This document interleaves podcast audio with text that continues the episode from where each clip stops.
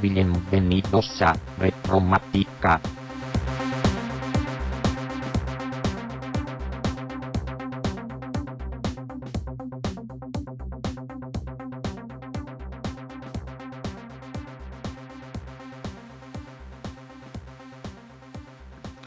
Propicios días retromáticos, bienvenidos a Retromática. Hoy es mm, jueves ya, jueves 1 de febrero, porque llevo demasiado tiempo sin grabar. Eh, prácticamente, pues no, prácticamente no, todo el mes de enero sin publicar una sola grabación, casi, porque, bueno, pues ya sabéis, eh, ya os comenté, afecciones respiratorias me han tenido, pues prácticamente sin poder eh, articular más allá de cuatro o cinco palabras sin toser y otros efectos secundarios indeseados de estos resfriados invernales. Pero bueno, ya estamos aquí de vuelta, ya estoy aquí de vuelta, vosotros no os habéis ido nunca, por suerte. Ya estoy aquí de vuelta y tenía que empezar eh, este primer capítulo de regreso después de esta pausa forzosa, pues hablando de una efeméride que se ha cumplido hace escasamente pues una semana. Y no es ni más ni menos, no, más ni menos, perdón, que el nacimiento del Macintosh porque en, aquella, en aquel ya lejano 1984, pues no hablamos del Mac, hablamos del Macintosh. A mí es una forma de llamarles que me gusta mucho. Apple en cierto momento decidió por asuntos de marketing eh, eliminar eh, ese nombre y llamarlo simplemente Mac, pero a mí el nombre de Macintosh me gusta mucho. Me parece muy clásico, me parece el nombre original, por supuesto, y me parece una forma muy bonita de llamar a estos ordenadores que, bueno, pues levantan pasiones en un sentido o en otro, esto está claro, y bueno, pues evidentemente este eh, aniversario es importante. Notaréis, por cierto, no estoy en mi lugar habitual de grabación, con lo cual notaréis quizá un cierto eco. Voy a intentar limpiar el audio con Audacity o con inteligencia artificial o con yo que sé qué, a ver si consigo eliminar un poco el eco que hay en esta sala. Pero bueno, es lo que tocaba hoy, grabar desde aquí. No voy a contar la historia del Macintosh, no voy a, eh, hablaros de cómo se gestó, de dónde viene, el Lisa, Xerox Park, el Xerox Alto, todas estas cosas que ya sabemos que podéis encontrar en infinidad de sitios y que seguramente lo contarán con mucho más detalle y con mucha más mm, precisión que yo. Os voy a hablar de mi experiencia con el Macintosh, mi experiencia histórica, no voy a hablar ahora. De hecho, mm, qué mejor manera de homenajear al Macintosh que estar grabando este capítulo con un Macintosh. En concreto con un MacBook Pro de 14 pulgadas con procesador M3, que no M3 Pro, un ordenador que dispongo de él en el trabajo.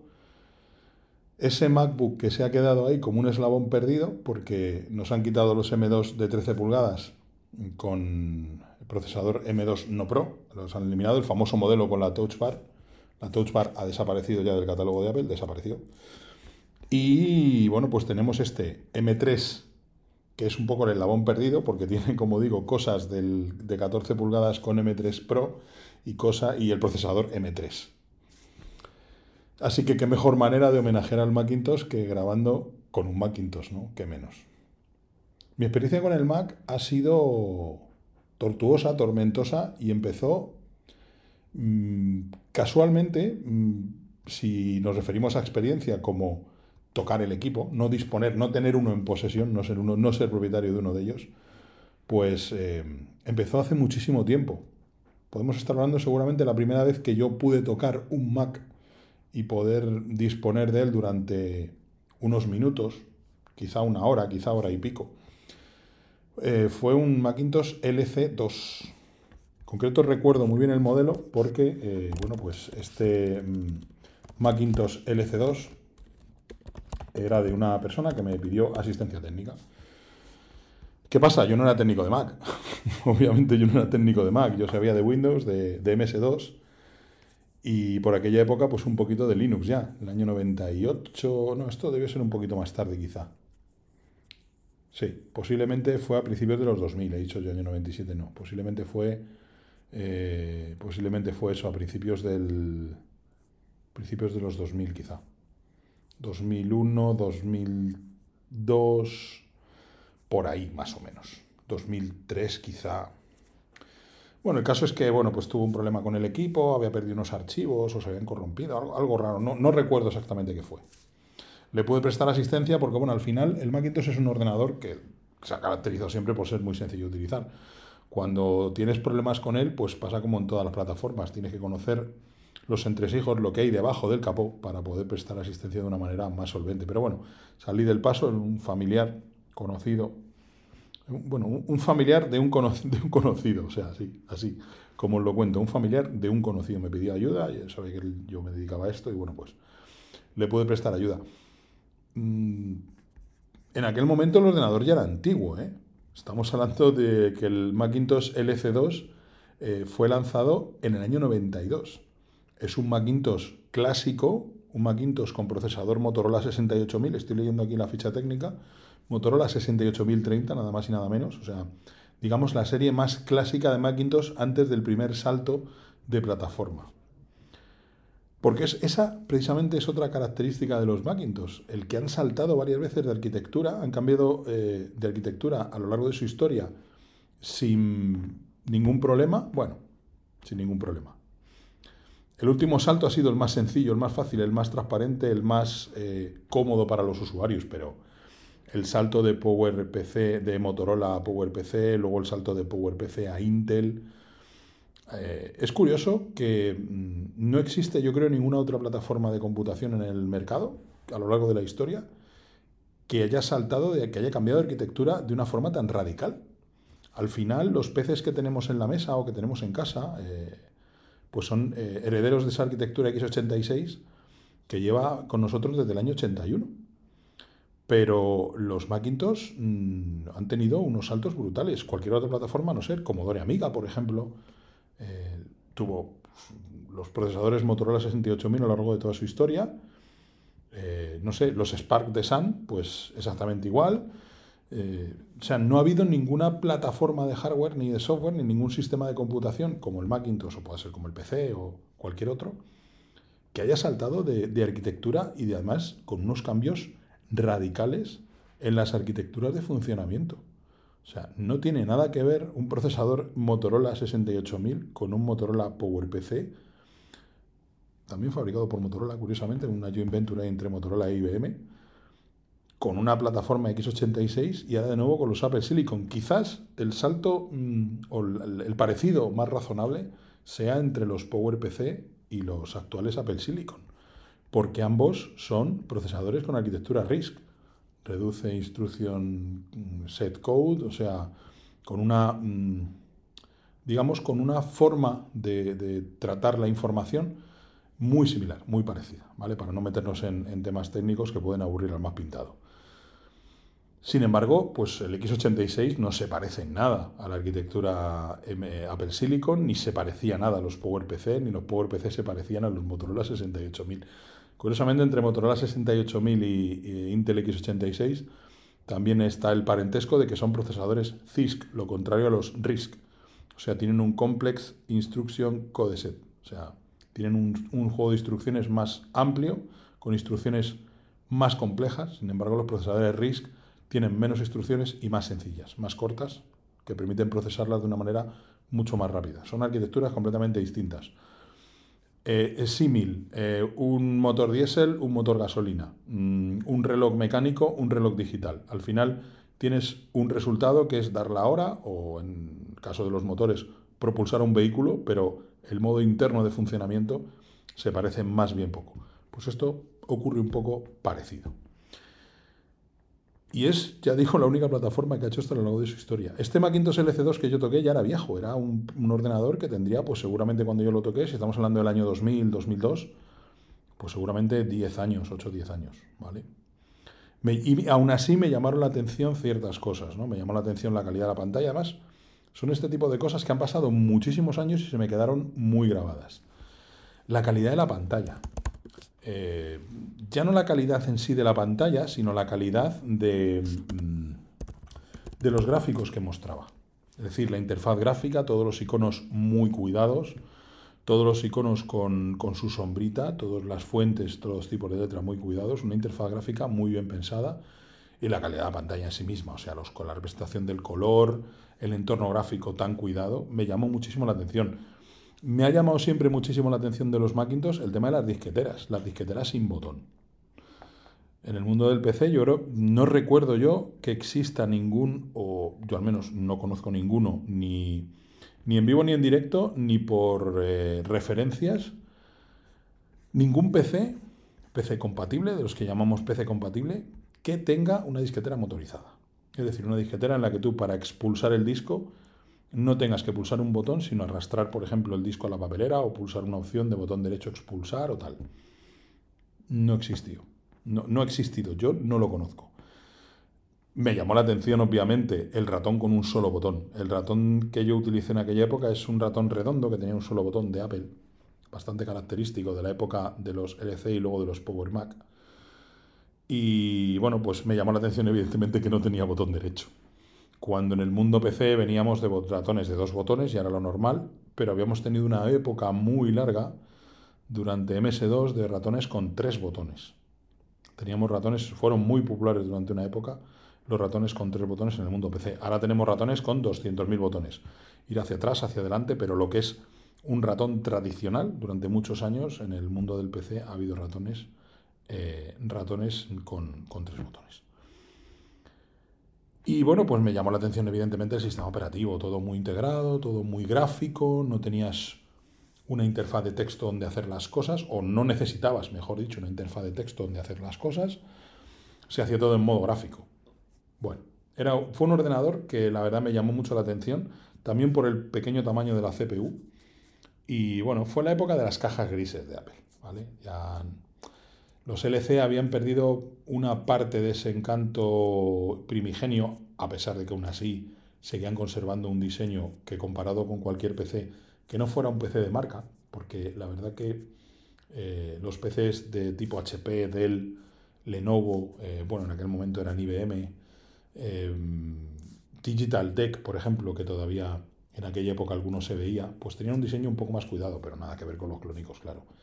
Hoy en día te montas un PC por tu cuenta, lo que antes se llamaban clónicos, y tienes pues cajas con RGB, con unos diseños extraordinarios, con refrigeración, eh, con una refrigeración perfectamente diseñada, unas cajas con unos acabados de cristal, de aluminio, nada que ver con las cajas de los clónicos de aquella época, por mucho que invirtieras. Empezaban a despuntar algunas marcas como Lian Lee, pero no era lo que es hoy el mundo del modding y el mundo del PC, que tenemos diseños fantásticos. En aquella época los clónicos eran bastante más cutres, si se me permite la expresión, que hoy en día. Bueno, pues al cabo de unos pocos años, mi, contacto con los Macintosh eh, fue muy, muy, eh, muy escaso durante esos años. Tenía algún cliente, eso sí es verdad, tenía un cliente que tenía, era una imprenta, y tenía dos eh, torres G4. Eso sí que me acuerdo, que eran las torres, no sé si era un G3 y un G4, o dos G4. Recuerdo que uno era morado o azul y otro era gris. A lo mejor por ahí podemos averiguar realmente qué modelo era, pero era el, pues el típico Power Macintosh, el típico, em, la típica torre transparente que tenía, pues se le daba un poco el, diseño de los de la iMac original, ¿vale? Y pues sí, uno era un G4 porque es gris y el otro podía ser un G4 también porque también salió en azul. Es la típica torre con las dos asas de plástico, con el frontal y la parte superior de plástico translúcido. Para mí, uno de los equipos más bonitos de la historia, no solo de la historia de Apple, de la historia, junto con el iMac original, son diseños para mí icónicos. O sea, ver aquella torre, repito, en un mundo plagado de ordenadores grises, pues evidentemente ver esta torre con ese azul, con, ese, con esos paneles grises o azules translúcidos, era realmente espectacular, pero realmente espectacular. De nuevo, Power Mac con sistema operativo todavía sistema 7 o sistema 8 o sistema 9, sistema clásico. Bueno, este ya vendría con el, con el OS 9, y bueno, pues que también llamaba la atención. Este ordenador yo no le daba soporte porque era, este ordenador estaba conectado a una máquina de cuatricomía o algo así, una, imprenta. Un mundo en el que los Macintosh siempre han sido tremendamente populares. Y yo no le daba soporte. Yo iba por allí porque tenían también algunos PCs. Y los PCs y la red sí le llamamos nosotros el mantenimiento. Pero los Macintosh estaban únicamente eh, fuera, de, estaban fuera de la red y estaban únicamente destinados a ese uso para esa máquina de cuatricomía. Recuerdo además que en aquella época eh, no existía una compatibilidad directa entre los Mac y los PCs. Me refiero a compatibilidad directa en cuanto a intercambio de archivos. Y de hecho había que utilizar una herramienta especial para leer los floppies de PC en Mac y los floppies de Mac en PC. Entonces, eh, eh, recuerdo, no, no, recuerdo, perdonadme, el, el, cómo se llamaba aquella herramienta, pero era un auténtico dolor de cabeza. Había que convertir, instalar el residente, mejor dicho, un driver se instalaba tanto en el Macintosh como en el PC y podías abrir los discos de la otra plataforma. No funcionaba demasiado bien, a veces fallaba, daba un error de lectura, había que cerrar la aplicación, volver a abrirla, o guardar el fichero en otro formato, o utilizar otro disquete, era un, era un lío. Y era la única manera de intercambiar información porque aquellos Macintosh no estaban en la misma, no estaban en red, no estaban metidos en red y evidentemente los PCs sí. Pero bueno, pues decidieron no meterlos en red porque eran unos equipos dedicados exclusivamente a, a dar servicio a aquellas impresoras gigantescas. Para mí son impresoras gigantescas, perdonad. Ya sé que son máquinas de cuatricomía, pero, pero bueno, eran para mí eran impresoras gigantescas. Alguno tenía incluso una Apple Laser Writer conectada, supongo que para sacar algún tipo de prueba o, o de prueba de preimpresión. Pero bueno, ya aquellos Macintosh los tocaba muy poco, pues si acaso cuando alguien me pedía ayuda para mmm, convertir algún disco, algún disquete, algún floppy, eh, de, un, de, un, equipo al, al, otro. Los Macintosh no tenían disquetera, tenían una disquetera externa conectada, o sea que, que aquello era, era, una, era un chiste, era una risa. Pero bueno, pues eh, eran unos equipos muy válidos para aquello y me consta que estuvieron muchos años después de que ya estuvieran obsoletos, aquellos equipos seguían allí en aquella imprenta funcionando, conectadas a esas máquinas específicas para las que funcionaban perfectamente.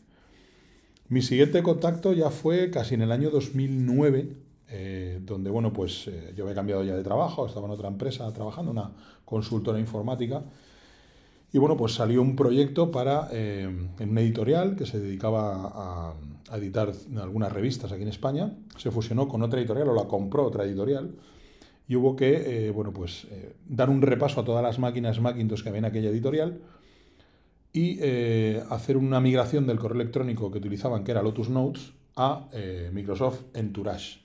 ¿Qué es Microsoft Entourage? Pues es el abuelo de Outlook. O sea, antes de que existiera eh, Outlook para, para, Macintosh, o mejor dicho, antes de que Microsoft lo renombrara, porque realmente no entiendo eh, en qué cabeza eh, dentro de Microsoft se le ocurrió decir, bueno, pues como en PC se llama Outlook, pues en Macintosh le vamos a llamar Entourage.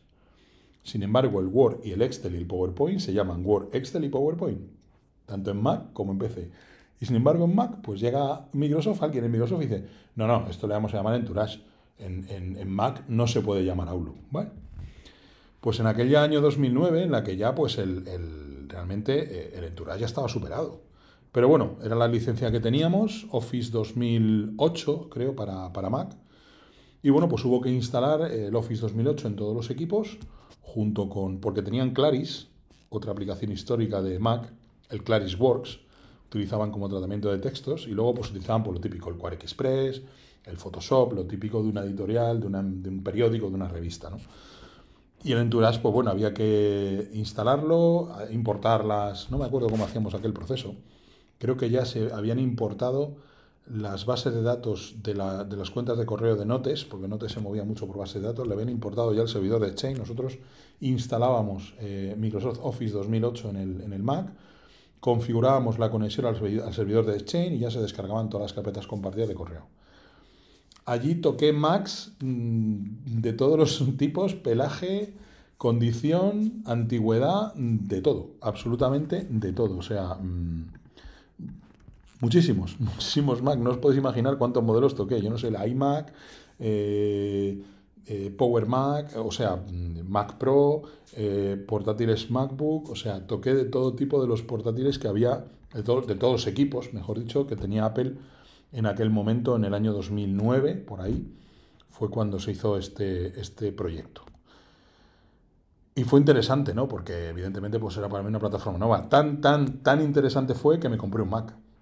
Me compré un Mac de segunda mano, que es uno de los equipos a los que más cariño tengo y que más recuerdo porque es un equipo muy único, muy especial.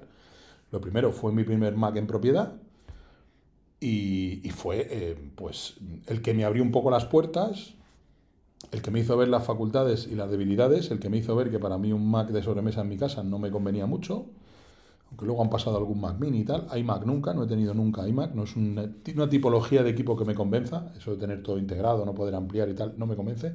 Los portátiles al final, pues nos lo tenemos que comer igual, pero bueno, ya con Apple Silicon es otra historia, la verdad. ¿Y qué Macintosh era este? Era un eMac. Un eMac. ¿Y qué es un eMac? Pues ya lo sabéis muchos, pero un eMac era un iMac con pantalla CRT.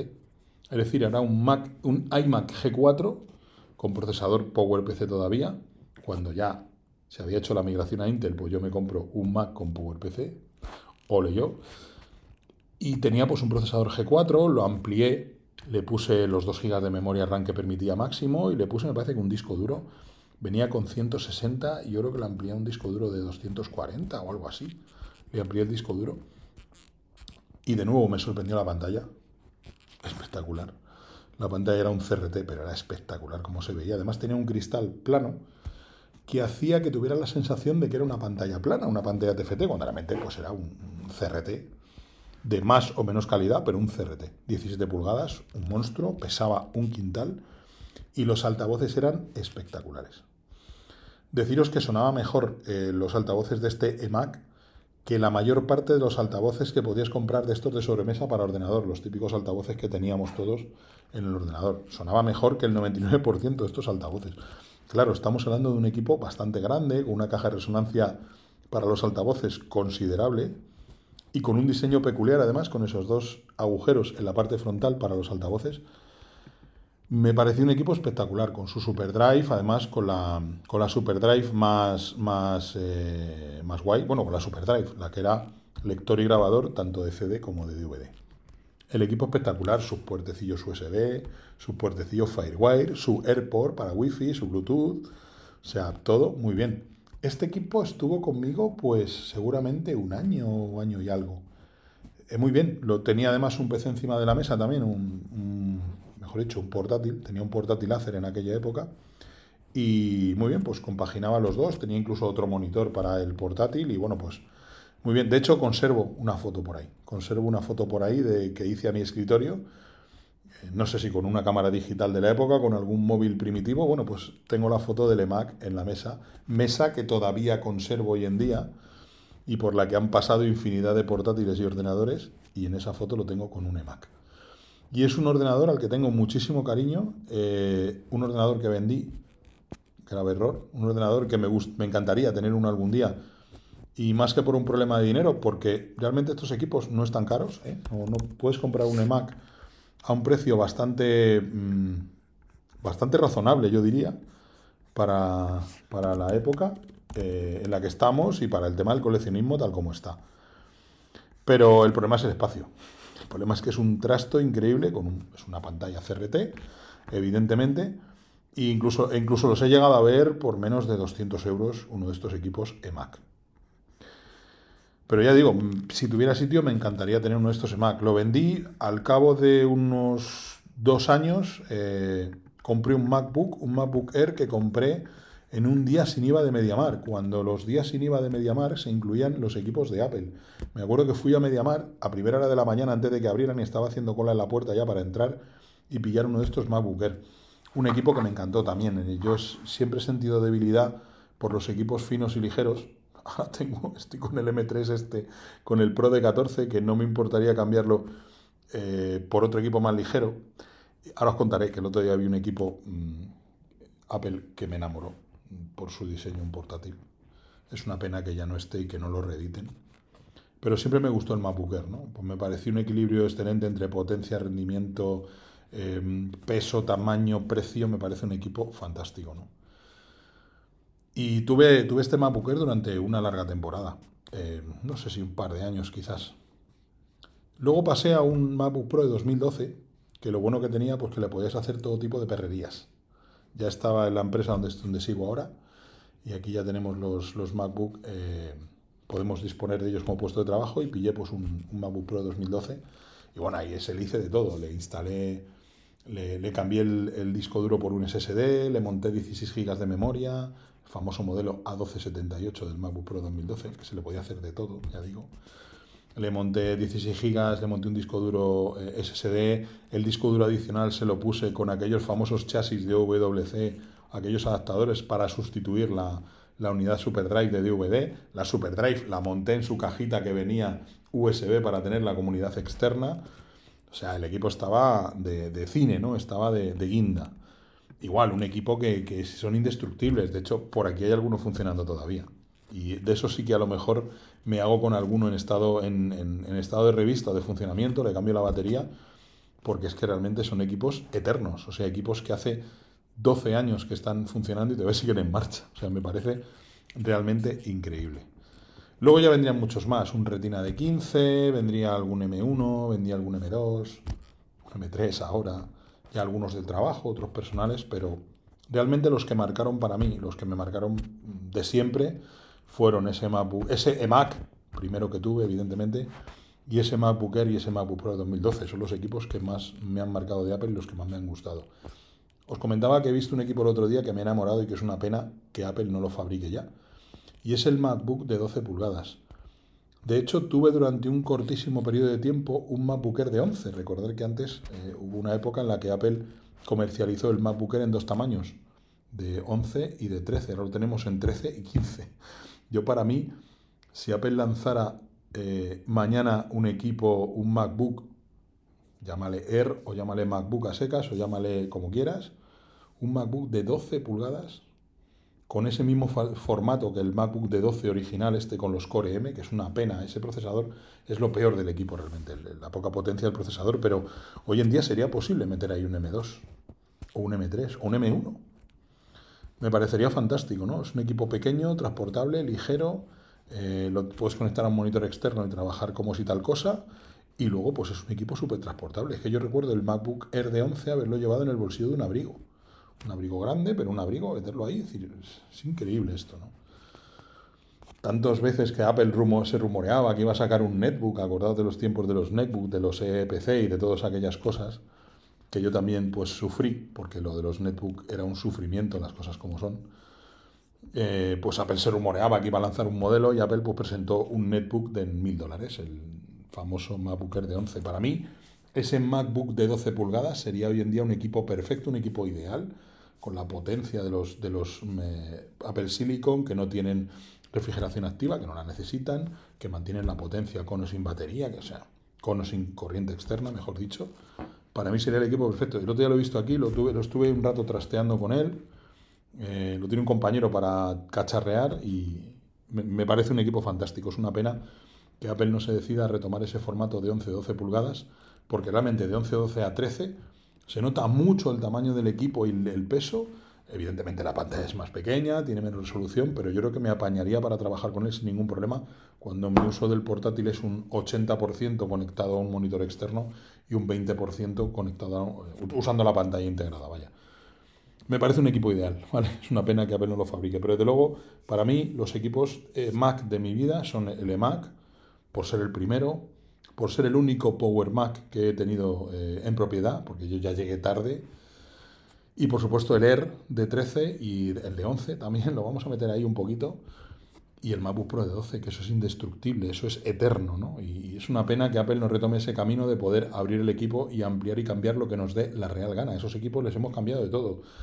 Les hemos arreglado la famosa faja del disco duro que se rompía muchísimo. Les hemos puesto un disco duro adicional con el famoso chasis de WC. Les hemos ampliado memoria. Les hemos puesto un SSD. Hemos cambiado la pantalla, incluso alguna pantalla rota. bueno, o sea, era una auténtica locura. Un compañero mío cambió hasta un teclado, que aquello fue un infierno de tornillos, pero lo pudo cambiar. Es una pena que no volvamos a esa senda. Es el gran problema de los equipos Apple de hoy en día. Pero bueno, esta ha sido mi visión del Macintosh durante todos estos años, los Mac de mi vida. Y así se titula el capítulo, Los Mac de mi vida. Y creo que, bueno, pues el eMac se lleva el número uno indiscutible, el título al, Mac que más eh, recuerdo, ¿no? El Mac tiene sus problemas también, obviamente, no todo iba a ser bonito. Ya sabéis que he dado muchos palos a, Mac OS y Mac OS tiene que, tiene que evolucionar. Mac OS necesita un salto adelante y no precisamente como está yendo Apple, que es haciéndolo cada vez más parecido al iPad. El Second Stage, este no, yo no me apaño. Tengo que probarlo otra vez intensivamente, así consigo acostumbrarme y le saco utilidad, porque realmente no le saco utilidad, llamadme señor mayor, pero yo me parece más práctico el uso tradicional del escritorio. Así que este ha sido mi repaso a los Mac de mi vida. Y desde luego, pues el EMAC ocupa un lugar indiscutible. Feliz cumpleaños Macintosh. Disfruta de muy buena salud la plataforma por los Apple Silicon. Gran problema para mí el sistema operativo. Mm, yo para mí sería feliz también con un Apple Silicon con Windows, ¿no? Un, entendedme, un equipo Windows que tuviera pues las prestaciones y las características de un Apple Silicon de consumo ínfimo de batería, de poco calentamiento, de poco tamaño, de nulo ruido, de una potencia tremenda para ese, para ese rendimiento térmico, pero eso de momento, pues por desgracia no va a ser posible. Pero bueno, igualmente, feliz cumpleaños Macintosh, a ver dónde nos lleva en el futuro, son 40 años, quién sabe si otros 40 años más tendremos, no sé si lo voy a ver, no sé si voy a cumplir 40 años más, o me espero que sí, espero llegar a los 90 por lo menos, no, no, lo sé. Pero bueno, esperemos y, a ver cuántos cambios más de plataforma vemos en, en, Apple, porque bueno, ahora tiene pinta de que se van a mantener en Apple Silicon, al fin y al cabo. Es suya, siempre han dependido de procesadores de terceros. Primero fue Motorola, después fue eh, el consorcio PowerPC, después fue Intel y por fin son ellos los, sus propios, eh, los dueños de su propio destino. ¿no? Entonces parece que esto va para largo. Y desde luego, de momento, lo que han hecho, pues está muy bien. Ya digo, software mediante, que para mí es el gran problema de la plataforma Macintosh. Y por supuesto, la nula capacidad de reparación y ampliación que tienen ahora mismo los equipos. Pero bueno, eh, por desgracia, nada en esta vida es perfecto y por todo hay que pagar a veces un peaje, y en este caso, pues son esos. Nada más, que tengáis feliz cumpleaños Macintosh eh, feliz año a todos vosotros, si no lo, he eh, dicho ya, porque ya digo que son muchísimos, muchísimas semanas sin grabar y ya tenía muchísimas ganas de volver a la palestra. Que tengáis un propicio jueves y nos escuchamos muy, muy pronto. Propicios días.